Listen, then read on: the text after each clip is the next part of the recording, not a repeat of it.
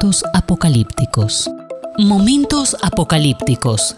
Hay mitos, hay mitos, verdades y señales que generan varios interrogantes. Y si tal vez... Bueno, ¿qué más da? Ellos serán analizados en, En Momentos apocalípticos.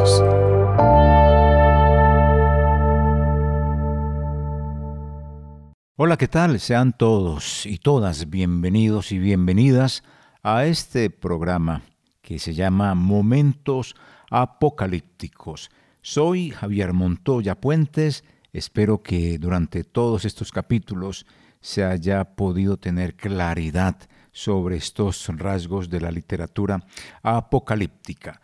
Son muchos ya los que hemos estado comentando, pero en términos generales, estos rasgos o las distinciones de la literatura apocalíptica tienen que ver con un poco con lo que diríamos en la actualidad, con la ciencia ficción. La ciencia ficción es como lo más cercano, la fantasía es como lo más próximo a lo que es el género apocalíptico si tenemos que hacer una comparación con la literatura secular. Serían estos dos los géneros que se acercarían más a este que es la literatura apocalíptica y que pues encuentra en el libro sagrado como es la Biblia su máxima expresión en el libro de Apocalipsis escrito por San Juan. Momentos apocalípticos. Y dentro de estos rasgos de la literatura apocalíptica estamos observando algo muy particular y es el trono. El trono que está arriba en los cielos y el trono que está abajo en la tierra. Y ese trono arriba que está ocupado por el que está sentado, como lo vimos en el capítulo 4, muestra cómo es que se debe de gobernar. Pero el trono que está abajo, que es el del imperio, el del emperador, ese desafía a ese trono que está arriba y, y no hace como debe de ser. Porque en términos generales, estas dos fuerzas, pues podemos ver que Dios no tiene que hacer ninguna, digámoslo acá, cosa contra ese gobierno. Al fin y al cabo es el modelo de gobierno, es la perfección de la autoridad. Y Él ha delegado esa autoridad precisamente a ese imperio, pero el imperio ha utilizado mal su poder. Y eso hace parte de la literatura apocalíptica, el juego de tronos, si lo podemos llamar así como la película o la serie que fue tan famosa hace poco tiempo, donde se trabaja precisamente eh, quién tiene el poder y una serie de reinos o de reyes pues tratan de tomar el poder máximo. Aquí Dios está sentado en su trono, nadie se lo va a quitar. Sin embargo, observamos que en este rasgo de la literatura apocalíptica, pues está aparte del trono de Dios, ubicado en los cielos, y aparte del trono del imperio o del emperador, ubicado precisamente en Asia Menor, en ese primer siglo de la era cristiana, también hay otro trono, y es el trono de Satanás, del cual también hemos hablado. Y ahí juegan los tres tronos.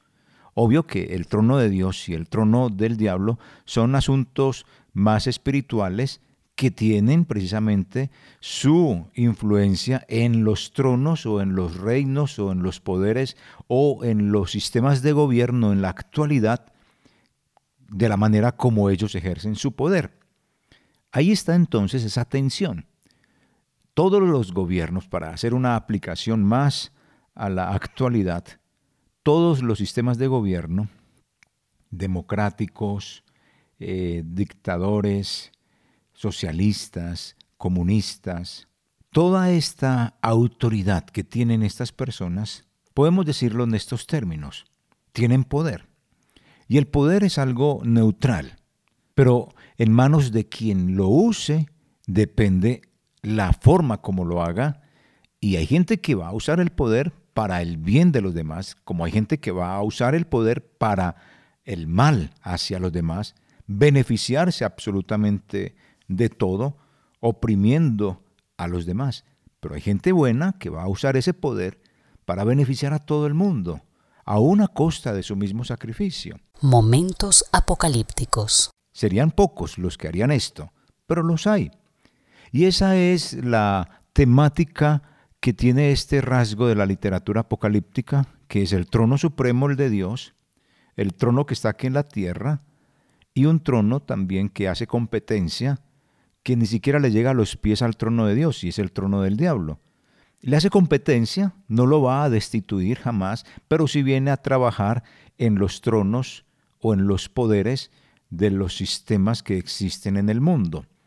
Desde ese punto de vista, los poderes de la fuerza del diablo pues operan a través de las ideologías, como las ideologías de género, trabaja a través de la eliminación de todo lo religioso, trabaja por medio de pro aborto, pro eutanasia, pro lo que sea con tal de sacar a Dios, lo que sea con tal de no existencia de la moralidad. Ese es el trabajo que prácticamente vivimos en el momento. La iglesia tiene que vivir estas situaciones de dificultad. Momentos apocalípticos. El imperio romano imponía sin querer queriendo la adoración al emperador. Eso fue algo que se fue dando poco a poco, no lo buscó, pero se le fue dando. Y eso quedó ahí ya como tal, y por eso el imperio es adorado. Estos son rasgos precisamente de esa literatura apocalíptica, como lo hemos visto ya en capítulos anteriores.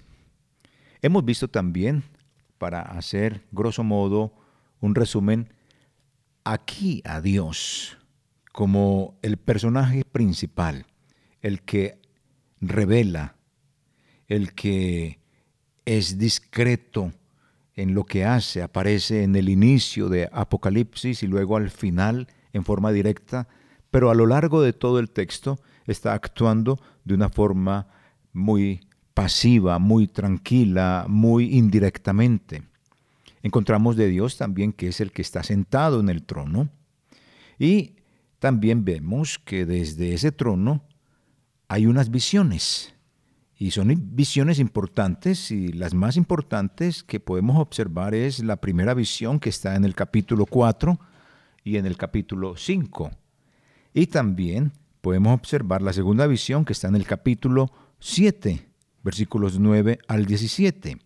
Y está la tercera visión que está en el capítulo 11, versículo 15 al 19. Y está la última o cuarta visión que está en el capítulo 19, versículos 1 al 10. Y ahí eso se da desde el trono. Hace parte precisamente de la literatura apocalíptica este rasgo. Desde el trono se dan estas visiones. Encontramos a uno que está sentado en el trono con un rollo que tiene en sus manos, igual como hacen los emperadores, como hacen los reyes de aquel tiempo, con su sello, con lo cual de esa manera esa carta o esa literatura o ese decreto tiene un sello que no puede ser roto y es llevado a quien debe de llegar y él observa eso. Y ahí están los decretos. Observa que el sello no vaya a estar roto, observa los decretos. Y esa misma imagen terrenal es la que se presenta allí con el que está sentado en el trono y ahí aparecen los siete sellos de lo cual pues hablaremos en su debido momento. Ahora vamos a mirar un poco acerca de los nombres de Dios, los nombres y los títulos. Y es que el Apocalipsis encontramos que es un, es un lenguaje lleno de imágenes, lleno de figuras. Cuando uno se sienta a leer Apocalipsis, y creo que usted puede sentir esa misma experiencia, hasta siente, hasta huele, hasta tiene sentimientos de alegría o de tristeza. Momentos apocalípticos. Porque es eso, la literatura apocalíptica en sí tiene ese rasgo de sumergirnos en ese contexto y en esa idea que tenía allí inicialmente el autor y nos pone a vivir y a, evidenciar precisamente todos esos hechos. Entonces, con los títulos y con los nombres de Dios, pues nos da mucha seguridad y mucha tranquilidad. Estos eh, títulos de dignidad pues están tomados precisamente del Antiguo Testamento. Y lo que más resalta son los que describen su soberanía absoluta sobre toda la historia, sobre la naturaleza, sobre el hombre, sobre el mundo espiritual, sobre el mundo infrahumano. Ese es el control que tiene Dios. Nada escapa a su mirada. Desde ese trono que está arriba en los cielos, que había dicho yo, que tiene una forma y es como me la imagino yo. No es que esté así exactamente, porque alrededor del trono hay círculos donde están los 24 ancianos, donde están los eh, seres que tienen ojos por todo su cuerpo con seis alas. Están una miriada de ángeles alrededor de ese trono. Y es como si fuera el trono giratorio que observa absolutamente todo y desde ahí tiene el control de todo lo que sucede. Y algunos de los títulos que tiene Dios en este estudio de Apocalipsis encontramos que precisamente tienen que describir o precisamente detallan es su soberanía. Y eso es muy bonito porque eso nos da a todos nosotros una tranquilidad. Pueden existir muchos gobiernos, sea cual sea la tendencia, pero siempre va a existir uno sobre ellos. Y eso es lo bonito, porque ese que existe sobre todos los gobiernos y sobre todas las autoridades en el mundo, pasado, presente y futuro, tienen que rendirle cuentas a ese gobierno supremo que es el de Dios. Y por eso el trono está allí, en un lugar donde observa todo y desde donde controla absolutamente todo. No porque diga esto sucede así o esto sucede allá o sucede así. No, sino porque Él sabe en su omnisciencia todas las cosas. Y esa historia del mundo no es una cosa sorpresiva para Dios. A Dios no lo coge de sorpresa nada, ni tiene que preparar el plan B. Todo lo conoce el Señor. Y por eso los títulos que se dan de Dios aquí en Apocalipsis son de absoluta soberanía sobre todo.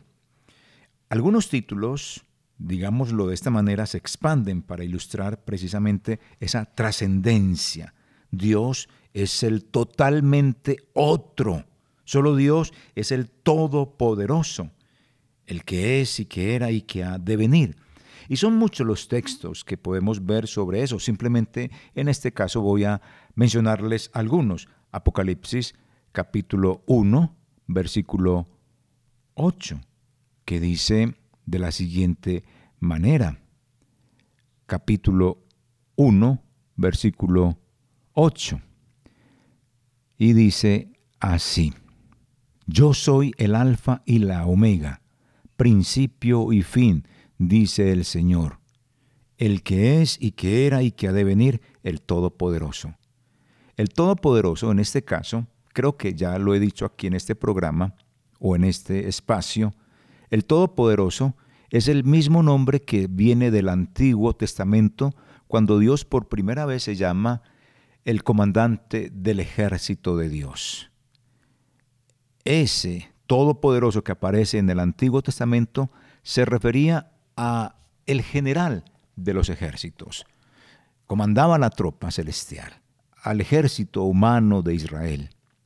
Ahora aquí en Apocalipsis lo que hace Juan es darle ese mismo título, pero no como un general, sino como el soberano, el que está sentado en su trono. O sea que toma el nombre y lo cambia el significado al ubicarlo en un trono desde donde todo es controlado o desde donde todo es conocido por parte de Dios. Momentos apocalípticos. Así que de esta manera encontramos un título maravilloso que es para nuestro Dios. Este y otros más aparecen en textos como ya les voy a decir, eh, Apocalipsis capítulo 4, versículo 8. Y los cuatro seres vivientes tenían cada uno seis alas y alrededor y por dentro estaban llenos de ojos y no cesaban día y noche de decir, Santo, santo, santo es el Señor Dios Todopoderoso. Ahora, este nombre de Santo, Santo, Santo, y aquí acuña también lo que es el Dios Todopoderoso, se sigue dando esa, ese adjetivo de el soberano, no como el comandante del ejército en el Antiguo Testamento, sino como el soberano, el rey, el que está por encima de todos. A eso se le agrega el santo, santo, santo. Este santo, santo, santo no quiere decir, ojo, no quiere decir que es tres veces santo, no, este es el superlativo el Santísimo es lo que pudiéramos decir en español. El Santísimo, como no existe ese, esa forma en el hebreo, como sí en el español del superlativo, entonces en superlativo diríamos el Santísimo, pero en el hebreo no. Por eso repiten la palabra para de esa manera decir lo que nosotros decimos en español, el Santísimo. Él lo dice allí pronunciando la misma palabra tres veces. Santo, santo, santo. Ahí está, es eso. Y, este nombre de, o este adjetivo de santo, santo, santo, se lo da el mismo Dios. No tiene que venir a los hombres para decir qué nombre voy a tener. Y él mismo se lo da. Y aparece por allá en el Antiguo Testamento precisamente este título que tiene Dios. Hay otro que me parece también hermoso y tiene que ver con lo mismo, ¿cierto? Pero está en el capítulo 11, eh, versículo 17. Vamos a mirar capítulo 11 de Apocalipsis 11 y vamos a mirar el versículo 17, que es lo que nos dice. Y diciendo, te damos gracias, Señor Dios Todopoderoso. Sigue siendo el soberano.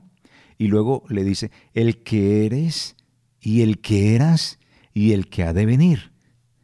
Aquí entonces se le dice, estás en el presente, el que eres, estabas en el pasado y que eras y que has de venir, porque has tomado tu gran poder y has reinado. Aquí es donde realmente encontramos la cumbre, el clímax de una de las tantas historias que tiene realmente Apocalipsis, y es que Él viene a reinar. Si dijéramos texto máximo, cumbre de Apocalipsis, sería este. Apocalipsis 11, 17, donde dice, Te damos gracias, Señor Dios Todopoderoso, el que eres y que eras y que ha de venir, porque has tomado tu gran poder y has reinado. Este sería el texto máximo y cumbre o relevante. Es como si uno se fuera hacia afuera de la ciudad y subiera a un monte. Y desde ese monte usted empezará a observar todo, toda la ciudad y observará dónde están las montañas más altas, dónde están los valles, dónde están los ríos y usted se parara en la parte más alta de la, del monte fuera de la ciudad y empezará a observar. Y de pronto ve un pico más alto que el otro, una montaña un poco más elevada que la que le sigue. Y desde ese punto de vista, la que usted ve, la montaña más alta, es la que más sobresale y esa es la de más imponencia, lo mismo sucede con el texto bíblico. Mirándolo así, de esa manera, desde un lugar alto, este texto es el que sobresale porque muestra que ya llegó a reinar nuestro Dios. Desde su trono está reinando. Y es un texto maravilloso para nosotros tener como aliento, como, digámoslo de esta manera, eh, confianza en que Dios reina y reinará y lo hará muy pronto.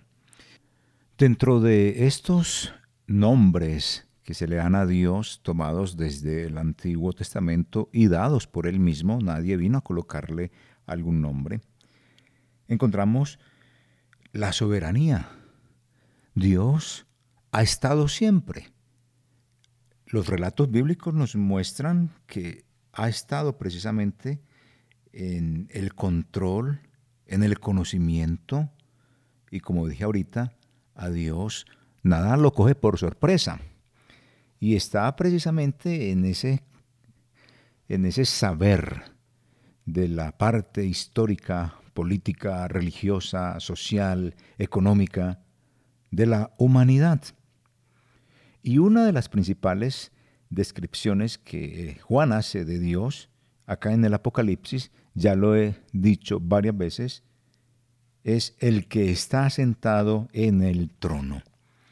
Y eso lo dice precisamente aquí en el capítulo 4, capítulo 4, versículo 2, que nos dice, y al instante yo estaba en el Espíritu, y aquí un trono establecido en el cielo y en el trono uno sentado.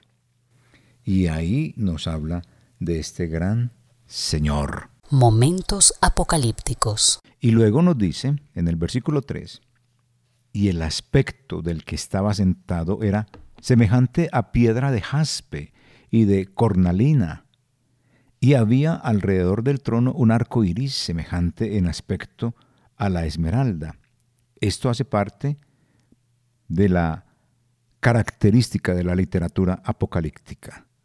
Es describir con cosas que el hombre conoce, con expresiones, con situaciones que están en el saber humano, para precisamente de esa manera tener una imagen y una idea de lo que es esa descripción espiritual.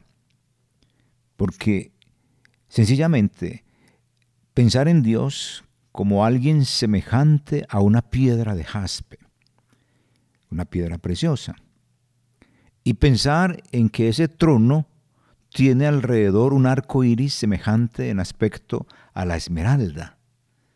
Es como mirar el arco iris y observamos en el arco iris varios colores, pero este es un arco iris parecido en su aspecto colorido a un esmeralda, a un verde esmeralda. Entonces, desde lo que el humano conoce, eso toma Juan para describir una situación espiritual, una situación en el cielo, algo que es lo que más se asemeja a eso que está allá arriba o a eso que es espiritual para que nuestra mente la pueda asimilar. Eso hace parte del rasgo de la literatura apocalíptica. Y Juan lo hace muy bien, describiendo precisamente todos estos aspectos. Otro versículo que podemos ver que describe también esa hermosura de lo que está allí en el cielo es el versículo 9 del mismo capítulo 4 de Apocalipsis. Y dice, y siempre que aquellos seres vivientes dan gloria y honra y acción de gracias al que está sentado en el trono, al que vive por los siglos de los siglos. Aquí entonces hay algo muy importante. Seres vivientes dan gloria, honra y acción de gracias al que está sentado en el trono. Aquí lo particular es que estos seres vivientes son seres creados por Dios, seres espirituales, seres celestiales, no los podemos llamar ángeles tampoco, porque no los llama así, sino que son seres vivientes, seres espirituales o seres celestiales como los llamo yo. Pero lo particular de ellos es que cuando dicen dan gloria y honra y acción de gracias, cuando se dice dan, eso está expresando que esta gente, o más que esta gente, estos seres celestiales, estos seres espirituales o estos seres vivientes, cuando dicen gloria y honra y acción de gracias al que está sentado en el trono, al que vive por los siglos de los siglos, estos seres celestiales no toman aire. Es muy bonito ver eso porque ellos realmente, uno para hablar siempre tiene que tomar aire. Ellos no el texto en griego nos muestra esa idea. Estos seres vivientes decían, daban gloria, pronunciaban, pero en ese pronunciamiento, en ese hablar, en ese utilizar la palabra, Ellos no tomaban aire, era como si comenzaran a hablar y no tuvieran en un momento dado forma de parar porque no lo necesitan. Y eso es muy bonito también porque se describe una adoración con unos seres celestiales muy distintos a nosotros. Ellos no necesitan tomar aire para hablar, simplemente comienzan a hablar y siguen hablando. Eso hace parte también de esos seres que se describen en las literaturas apocalípticas, no solo aquí en Apocalipsis, sino también en otros textos de la Sagrada Escritura. Es, son detalles que llaman mucho la atención, por lo menos a mí me parecen fascinantes. Y luego en el mismo capítulo, en el versículo 10, dice, los 24 ancianos se postran delante del que está sentado en el trono y adoran al que vive por los siglos de los siglos y echan sus coronas delante del trono diciendo, Señor, digno eres de recibir la gloria y la honra y el poder, porque tú creaste todas las cosas y por tu voluntad existen y fueron creadas. Aquí entonces hay una descripción de estos seres eh, que son los 24 ancianos y ellos se postran. Ellos hacen algo aquí que no hace el imperio y es arrodillarse doblar sus rodillas, colocar su cabeza en el piso, quitarse la corona y ponerla a los pies del que está sentado. Echan sus coronas delante del trono. Eso está significando acá algo y es que estos 24 ancianos, desde la mirada bíblica que he logrado entender, no son ni los doce apóstoles ni los doce patriarcas. No, de ninguna manera porque no hay un listado exacto de doce apóstoles. Miremos que también apareció Pablo y luego apareció, y antes había aparecido Matías. Observemos también que en los nombres de las tribus de Israel se mete eh, un descendiente de José y hay personajes que salen entonces tampoco es el número exacto de doce tribus ni de doce apóstoles. En todo el sentido del Apocalipsis, los 24 ancianos que se postran delante del que está sentado en el trono, tiene que ver precisamente con los reinos en la tierra. Los reinos en la tierra, los sistemas de gobierno, sea cual sea el sistema de gobierno, tiene un poder. Y ese poder viene de Dios. Por eso dije ahorita, el poder en manos de quien esté es precisamente la utilidad que le va a dar. Una persona buena con poder va a usar ese poder en beneficio de los demás, no va a hacer daño, pero el poder en manos de gente malvada va a producir desgracia. Y en el contexto que estamos trabajando, que es el trono está en los cielos y allí hay uno sentado, está por encima de los tronos que están en la tierra. Los 24 ancianos representan los gobiernos, representan las autoridades, representa quien tiene poder. Y esos que están allí representando a la humanidad entera con poder, con autoridad, con gobiernos, estos ancianos lo que hacen es postrarse y entregar las coronas. La corona es el símbolo del poder y dicen, al colocarlas al pie o a los pies del que está sentado, le están diciendo, Señor, tú eres digno de recibir la gloria y la honra y el poder, porque tú creaste todas estas cosas. Y por tu voluntad existen y fueron creadas. En otras palabras le dice esta imagen de estos 24 ancianos, lo que dice es cada uno de ellos al postrarse y al colocar la corona, el poder que yo tengo no es mío. Mi autoridad, la que tengo, mi gobernabilidad, la que tú me has dado, aquí te la devuelvo. Eso hace la gente buena cuando está en poder, cuando está en esa ejecución de la autoridad. Reconoce de dónde viene el poder y lo devuelve a Dios. ¿Cuántos jerarcas, cuántos hombres imponentes, cuántas personas orgullosas porque tienen poder. Y les cae una enfermedad y no pueden hacer nada. Aquí está este ejemplo de literatura apocalíptica. Este es un rasgo. Los 24 ancianos representan, es una figura, es una imagen, ilustra de esta manera lo que deberían de hacer todos los gobiernos, todos los sistemas de autoridad, todo el que tenga en su haber el usar su autoridad, su supervisión, su gobernabilidad, su docencia, su, digámoslo así, superioridad ante los demás, todos debemos usarla bien y entender que viene de Dios y entregarla a los pies de Él. Momentos apocalípticos. Porque la da, es Él el que la da. Y lo otro que dice acá, y es ya un aspecto ya muy teológico, es que le dicen, Señor, eres digno de recibir la gloria y la honra y el poder, porque tú creaste todas las cosas y por tu voluntad existen y fueron creadas. En otras palabras, antioqueñamente, Señor, porque a ti te dio la gana de crear todas las cosas y existen porque a ti te parece que es así como debe de ser. Y fueron creadas por ti. En otras palabras, aquí ya se está dando la adoración a este Dios creador de todas las cosas. No hay evolución. Y si hubo evolución del Big Bang, es porque Dios colocó el Big Bang. Colocó el origen de algo, pero no porque haya salido de la nada. Dios estaba antes de todas las cosas. Y desde donde se produjo la vida, sea del agua, es porque Dios colocó la primera molécula de eso.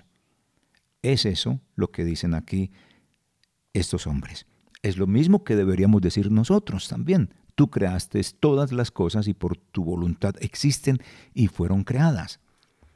Esto hace parte precisamente de todos estos rasgos de la literatura apocalíptica.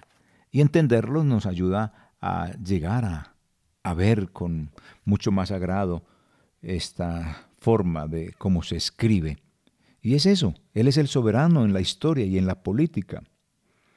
Y encontramos que esta imagen de el que está sentado en el trono refuerza el título exclusivo de El Señor Dios Todopoderoso, que ya lo hemos visto y lo hemos eh, dicho aquí en Apocalipsis capítulo 1, versículo 8. Yo soy el alfa y la omega, principio y fin, dice el Señor, el que es y que era y que ha de venir, el Todopoderoso. Refuerza entonces precisamente esto, el título central de Dios. Y a lo largo de todo el texto bíblico se encuentran varios pasajes que nos habla acerca de esto. Si miramos aparte de algunos que ya hemos visto que no los quiero repetir en este momento, miramos unos textos nuevos, encontramos en el capítulo 15 de Apocalipsis, en el versículo 3, lo siguiente, y cantan el cántico de Moisés, siervo de Dios, y el cántico del Cordero diciendo, Grandes y maravillosas son tus obras, Señor Dios Todopoderoso Justos y verdaderos son tus caminos, Rey de los santos. Aquí se le da este otro título, Rey de los santos. Pero se le dice también que como soberano es justo y verdaderos son sus juicios. ¿Y quién no te temerá, oh Señor, y glorificará tu nombre? Pues solo tú eres santo, por lo cual todas las naciones vendrán y te adorarán, porque tus juicios se han manifestado. Aquí en este himno me parece maravilloso algo, y se los voy a compartir, es que cuando dice en el versículo 4, recuerden que estamos en el capítulo 15, versículo 4, ¿quién no te temerá, oh Señor, y glorificará tu nombre? Pues solo tú eres santo, por lo cual todas las naciones vendrán y te adorarán, porque tus juicios se han manifestado. Aquí lo que está diciendo es que todas estas naciones Y cuando se habla de naciones, se habla de la multitud. Y recuerde que se está hablando de que son maravillosas sus obras, que son justos y verdaderos sus caminos. ¿Quién no te temerá? Lo que están diciendo las naciones que vienen a adorar a Dios es que, mire Señor, tus juicios son perfectos. Y aquí caen, cuando se habla de todas las naciones, se habla de todos los malos, de todos los perversos, de aquellos que nunca creyeron en Jesús, de aquellos que le voltearon la cara a Jesús, de que no les importó nada de la escritura y vivieron conforme a su pecaminosidad. Estos que son juzgados, según este texto, vendrán ante Dios y dirán, Señor, el juicio y el castigo que recibimos nosotros es justo, es perfecto. Momentos apocalípticos. Ni los mismos malos van a decir, aquí hay injusticia y voy a apelar otra vez. No, de ninguna manera. Sencillamente reconocen que están mal y que Dios ha sido perfectamente justo en ese juicio que les ha dado. Maravilloso todo esto, ¿cierto? Maravilloso, realmente. Aquí entonces podemos decir que finalizamos, que llegamos al final de este eh, momentos apocalípticos, hemos descrito varias cosas de este Dios del cual pues estamos hablando, Dios como personaje, es el revelador, es el personaje indirecto o discreto que está en el inicio y al final con palabras claves, pero que a lo largo de todo el texto de Apocalipsis actúa indirectamente. Cuando dice por allá, se le concedió o le fue dado, eso viene de parte de Dios. Y aún las acciones de los agentes del mal, ahí están incluidas. Dios les permite que ellos hagan ese mal. Y ahí es donde Dios actúa indirectamente. Es el que está sentado en el trono y desde el trono se observan las visiones y para, digámoslo así, reforzar, aunque no hay necesidad de reforzar, aparecen los títulos y los nombres de Dios, que lo único que hacen es resaltar su soberanía, su soberanía como tal, absoluta, sobre el hombre, el mundo espiritual, el mundo terrenal, lo visible, lo invisible, donde todo lo observa, donde nada escapa de él. Esos títulos que recibe precisamente muestran quién es él. Su soberanía histórica y política, en todos los aspectos del mundo y cómo hasta los mismos malos reconocen que los juicios de Dios son perfectos. Así de esta manera entonces llegamos al final de Momentos Apocalípticos. Soy Javier Montoya Puentes, espero en este momento que usted haya asimilado todo esto, que yo me haya hecho eh, entender y que podamos seguir aprendiendo juntos. Muchas gracias. Momentos apocalípticos. Momentos apocalípticos. Hay mitos, hay mitos, verdades y señales que generan varios interrogantes. Y si tal vez... Bueno, ¿qué más da? Ellos serán analizados en, En Momentos apocalípticos.